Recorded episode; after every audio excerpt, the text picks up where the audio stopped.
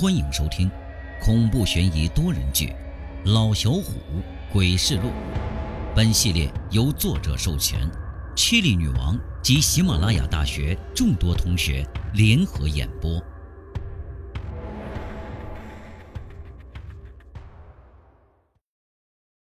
本集故事由 Chili 女王 NJ 小黎、胡尔先生、蓝岛联合演播。东北有狐黄白柳灰五大保家仙的说法，什么狐狸、黄鼬、刺猬、蛇，在城市里根本看不见。不过最后一家灰仙所代表的老鼠，倒是比较常见。自从那件事发生以后，老小虎每次看见老鼠的尸体，都会诚心诚意的捣鼓一句：“老灰子，真可怜，早点投胎，啊！”看多了那些肠穿肚烂的小尸体，老小虎心中不忍，他虎劲儿发作，善念大开，竟然可怜起那些人人喊打的老鼠，有时候还会特意挖个坑。把老鼠的尸体给埋了。这一切都要从老小虎经历的两件事说起。有一次，半夜十二点，老小虎被电话吵醒了。谁呀？大晚上不睡觉？老小虎连来电显示都没看，就没好气的说道：“小虎，我是你张姐。”你快把猫眼看看，有人敲我家门我在猫眼里一个人也看不见，哎呦，吓死我了！老小虎一听邻居张姐说的事儿，困意醒了大半，左右找找，拿起平时用的擀面杖，走到门口，自己嘟囔了一句：“谁他妈的大晚上不睡觉搞这种恶作剧？”紧了紧手里的擀面杖。老小虎趴猫眼一看，整个人都不淡定了。就见一只一尺多长的大老鼠敲着张姐家的房门。那老鼠有模有样的，就是身后的大尾巴左右摇摆，吓得老小虎不寒而栗。电话里传来张姐的声音：“喂，小虎，看清没有啊？谁在敲我家门呀？”张姐的声音都颤了，老小虎把电话放在耳边：“张姐啊，敲门的不是人。”电话听筒里传来张姐一声惊叫，紧接着就是张姐的一顿数落：“啊，你这孩子，别吓唬我！到底敲门的是谁呀？你姐夫不在家啊，别开玩笑了。”老小虎恨不得抽自己一耳光！大晚上的说敲他家门的不是人，不吓着人家才怪呢！哎呦，不是不是，张姐，你听我说啊，是咱们楼里的大耗子。放心吧啊，赶紧睡觉，一会儿姐夫该回来了。说完这句话，听着砰砰的敲门声，老小虎头皮发麻。他们这个楼道最近闹老鼠，就一个。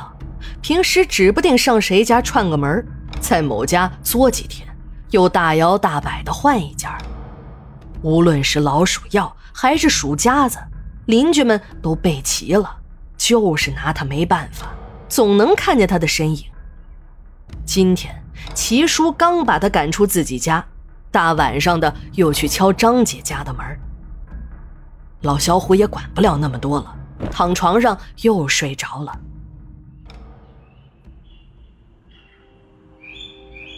清早上班的时候，看着齐叔家那高高的门槛老小虎发自内心的苦笑：这东西能挡住老鼠吗？看见张姐开门，顶着一对熊猫眼，就知道她是一夜没睡啊。也难怪了，大晚上被耗子敲门，搁谁谁能入眠呢？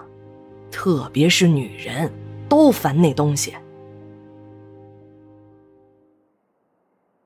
等晚上睡觉的时候，老小虎不淡定了，听见翻箱倒柜的声音。一开灯，看见一尺多长的大老鼠从他眼前大摇大摆地走过。老小虎气得一脱鞋，朝那老鼠丢了过去，打得老鼠发出吱吱的叫声，钻进了家具的缝里。老小虎也别睡了，起来翻箱倒柜的抓老鼠，一直到天亮也没看见半点影子。马上要上班了，老小虎在地面上撒好了面粉，指望回来的时候能看见老鼠的爪子印儿，知道它藏身的地方，再抓它那就好说了。老小虎昏昏沉沉的上了一天班，回到家的时候，地上的那些面粉纹丝未动，更没有半个爪子印儿留下。哎，老小虎这个纳闷儿啊，难道这老鼠不出来找吃的吗？怎么一点痕迹都没有？仔细听听，还能听见乒乒乓乓的声音。老鼠还没走。吃过晚饭，老小虎也不敢睡觉，一闭眼睛就觉得那大老鼠会突然跳到他脸上。又翻找了大半夜，也没发现老鼠的半点影子，吓得他也不敢睡觉，想起了一个传说。都说黄皮子爱讨口风，经常装成人的样子问路人：“你看我长得像人不？”难道这老鼠是来讨口风的？反正也没办法抓住他，就喊了一句：“这畜生怎么跟人似的呀？是个精呀！”明显听见家里扑腾了几声，老小虎又喊了句：“老灰家的。”赶快修仙去，然后家里就没了动静老小虎翻找了几个地方，竖起耳朵仔细听，也没什么声音。刚想睡觉呢，这天儿就亮了，心里一阵郁闷。这事儿过去了好几年，老小虎平时总拿它当个灵异事件讲给朋友听。今天。林拜请他喝酒，老小虎乐呵呵的去了。这家伙是干烧烤的，虽然为人阔气，但要想和他喝顿酒啊，有点难度。平时每天忙着生意，哪有时间朋友应酬？今儿个哥俩可算是能喝点了。吃到一半，这串明显不够了。林拜说了句：“小虎，冰箱里拿点串去。”老小虎打开他家的冰箱，随便拎起了一个塑料桶，里面是穿好的肉串刚想回去，就听见林拜说：“别拿那绿桶的，拿里边那红色桶的。”哎呀，拿哪个不一样啊？老小虎喝了些酒，说话也是口无遮拦，却听得林拜说道：“那你吃，反正我是不吃。”没办法。老小虎又拎回了那红色桶的肉串两人烤串喝酒，一直到半夜，就听见了吱吱吱的叫声。林拜虽然喝了些酒，意识还算清醒。哎，什么声音？老小虎喝的是迷迷糊糊的。那那哪有什么声音了啊？该喝喝。你不都关门了吗？还有什么声音？这回老小虎也听清楚了，这是老鼠在叫啊！你你们家进老鼠了啊？赶紧弄点药。老小虎也不当回事儿，谁家还不进个老鼠啊？紧跟着就是厨房的锅碗瓢盆掉到地上的声音。哥俩跑到厨房一看，一只一尺多长的大老鼠正趴在洗碗池里，水龙头开着。看那样子，好像在洗澡似的。那小爪子偶尔去触碰一下开关，好像在调试水温。地上已经一片狼藉，很显然都是刚才这只老鼠搞出来的。林拜抄起个铲子就朝那老鼠丢去，嘴里是骂骂咧咧的。老小虎虽然有了上次的经历，但第一反应也是先抓住这家伙。拿着根棍子就准备打，那老鼠被吓了一跳，突然蹦起一尺多高，吱吱的叫了两声，钻进橱柜，把橱柜里的东西碰的是稀里哗啦的。林拜一阵肉疼，两人七手八脚的打老鼠，非但没打着，老鼠竟然扑在林拜的胳膊上咬了一口，吱吱叫了两声，又跳到他们吃饭的地方，竟然有样学样的吃起了肉串还往外吐着什么。老小虎拿棍子抬手就打，老鼠蹦到冰柜上面，不到一秒钟的功夫就打开了冰柜，直接跳到里面。林拜急了，那里面都是穿好的肉串可不能让这畜生给糟蹋了。林拜爆了句粗口，把那肉串一桶一桶的往外拿。老小虎也过来帮忙。突然，老小虎的手触碰到了一个塑料袋拿出来，打开，里面竟然不是牛羊肉，而是一个个小动物剥了皮的尸体。看样子。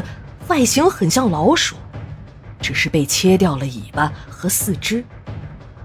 再往里面看，被切掉的部分竟然整整齐齐地摆放在旁边的塑料袋里。老小虎全明白了，这个老鼠是来给他提醒的。林拜他黑了心肝啊！林拜气冲冲地拿出了一包一包的食材。到最后就剩那只一尺长的老鼠。就在林拜想关上冰柜门冻死这家伙的时候，大老鼠蹦起一尺多高，跳到了林拜身上。老小虎想起几年前发生的事情，赶紧喊了句：“这这这畜生怎么跟人似的呀？是个精呀！赶快修仙去！”眼看着那大老鼠钻进了林拜的衣服，咬得林拜是龇牙咧嘴。哎呀，嗯，很明显，这话没用。老小虎还是大着胆子喊了一句：“老老灰家的，别淘气了，口风给你了，赶紧修仙去。”林拜这才安静下来，站起来脱掉了上衣，没有半点大老鼠的影子。就是林拜的身上被咬出了数不清的伤痕。林拜哆嗦着身体，老小虎看着那一道道老鼠抓、咬、挠出来的伤痕，简直不寒而栗。拿起穿好的肉串和包着老鼠肉的塑料袋就离开了。老小虎最后找了把铁锹，挖了个坑，把他们埋了，还不忘念叨几句。老灰家的，真可怜，早点投胎吧。从此，老小虎再不跟林拜联系，就是落下了一个毛病：看见老鼠的尸体，老小虎总会给个口风。时间够用的话，就挖个坑，把那尸体给埋了。